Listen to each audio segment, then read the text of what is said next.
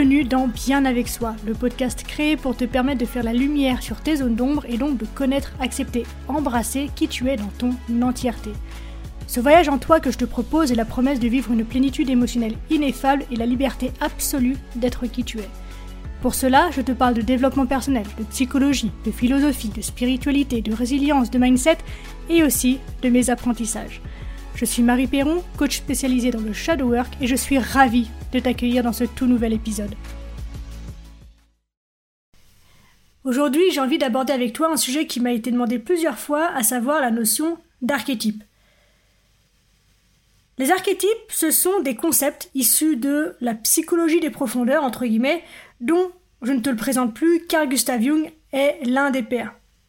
Ces archétypes se présentent à la conscience par des symboles et ils prennent une grande place dans les comportements inconscients.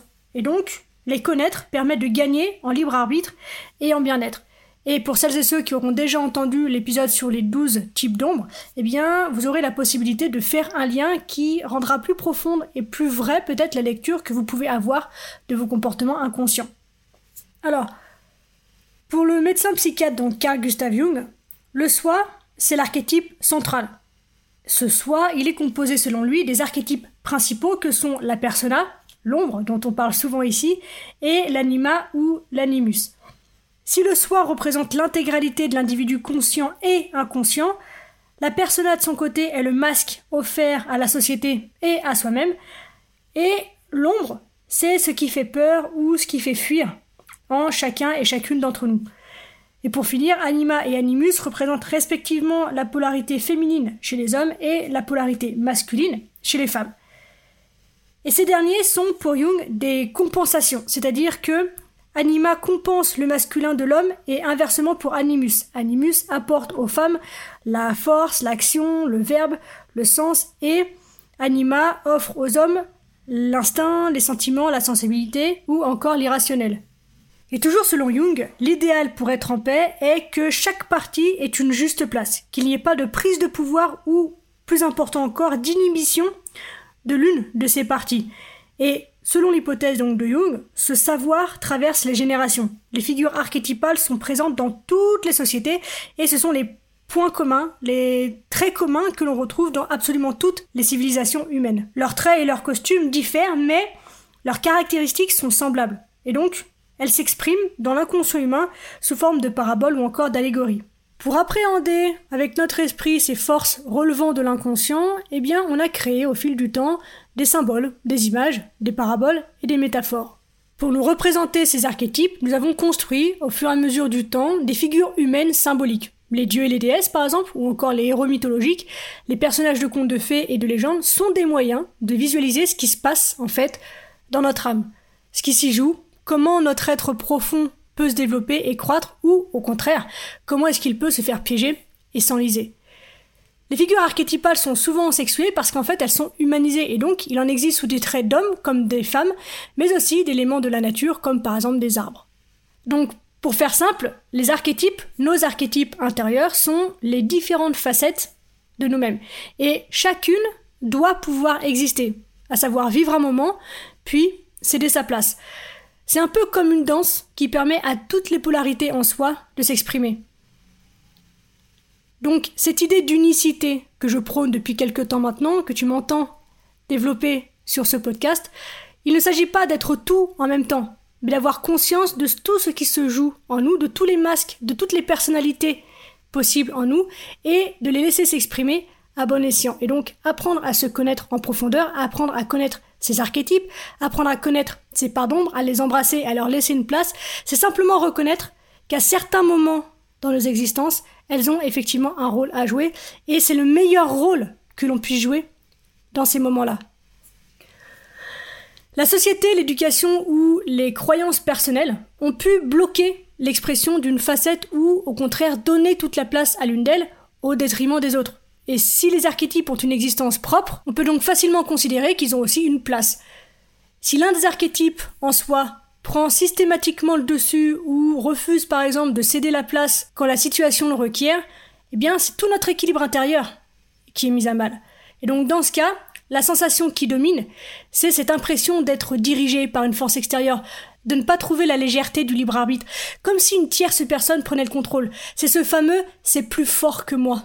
Pour remédier à ça, eh bien, ce que je te propose, c'est d'aller à la rencontre de ces différentes facettes et de découvrir dans quelle mesure elles sont libres de s'exprimer, dans quelle mesure il est stratégique, adéquat de les laisser s'exprimer. Et cette démarche, eh bien, elle t'aide aussi à comprendre les exigences d'absolu que l'on a tendance à adresser aux personnes de notre entourage, donc nos parents, la personne qui partage notre vie, nos enfants, nos amis, nos collègues, nos patrons. Tout ça parce que on cherche à retrouver en lui, donc en l'autre, l'absolu de notre image virtuelle. Émilie, une de mes clientes, a compris pendant son accompagnement avec moi, au moment de contacter les archétypes de l'ombre, que l'enchanteresse et la sorcière n'avaient pas de place dans sa vie, pour reprendre ces mots, et voire même qu'elle lui faisait peur. Et donc pour Émilie, c'était la Vierge qui occupait tout l'espace, relayée de temps en temps par l'archétype de la mère. Et donc, quand je lui ai exprimé l'idée que les archétypes sont des antidotes les uns pour les autres, elle a vraiment connecté à ça très fort. En réhabilitant ceux qui n'avaient pas leur place, eh bien, elle a pu retrouver sa liberté d'agir de nouvelles façons. Ensuite, il s'agit d'entrer en contact avec ces figures universelles et de les faire simplement exister en soi. Découvrir leur potentiel, leurs enseignements, les possibilités qu'elles apportent dans une situation, etc., etc. Et la singularité des femmes dans ce jeu-là est de visiter naturellement, par le jeu des variations hormonales, plusieurs archétypes et ce au cours de chaque cycle menstruel. Donc, comment prendre contact avec quelques archétypes féminins que je vais te présenter? Pour cela, il est possible de faire l'exercice suivant.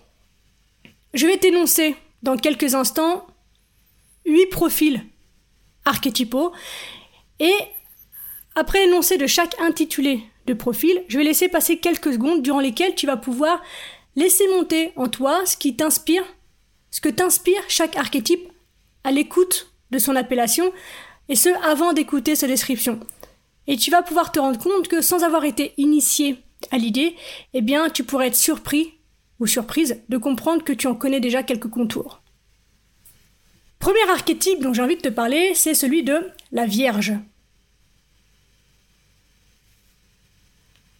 La Vierge est une jeune fille pure qui incarne l'innocence, la simplicité, mais aussi l'impulsivité et la spontanéité.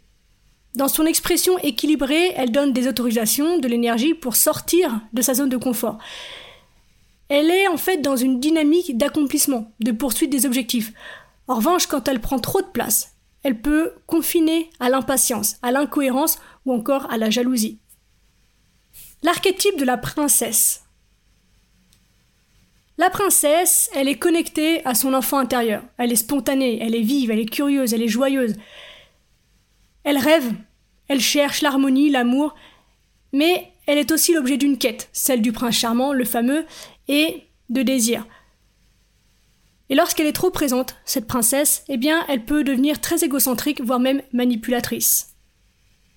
L'archétype de la créatrice. La créatrice, c'est la source de la vie au sens élargi du terme. Elle accouche d'enfants ou de projets, elle est la matrice du monde. Mais si elle est seule à s'exprimer, eh elle peut se perdre dans cette création et ne pas parvenir à mener ses projets à bien. Place maintenant à la nourricière.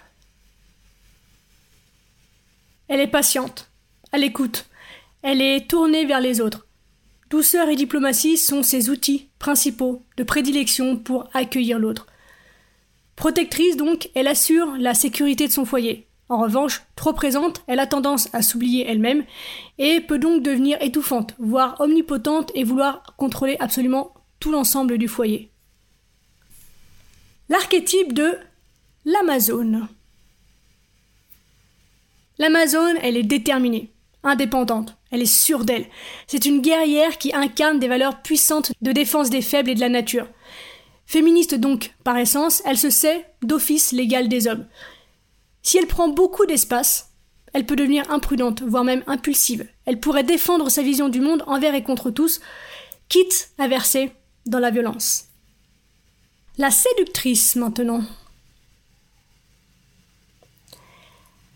La séductrice, c'est un esprit libre, créatif, curieux et dénué de toute inhibition. Elle sait quoi faire pour attirer l'attention et pour charmer.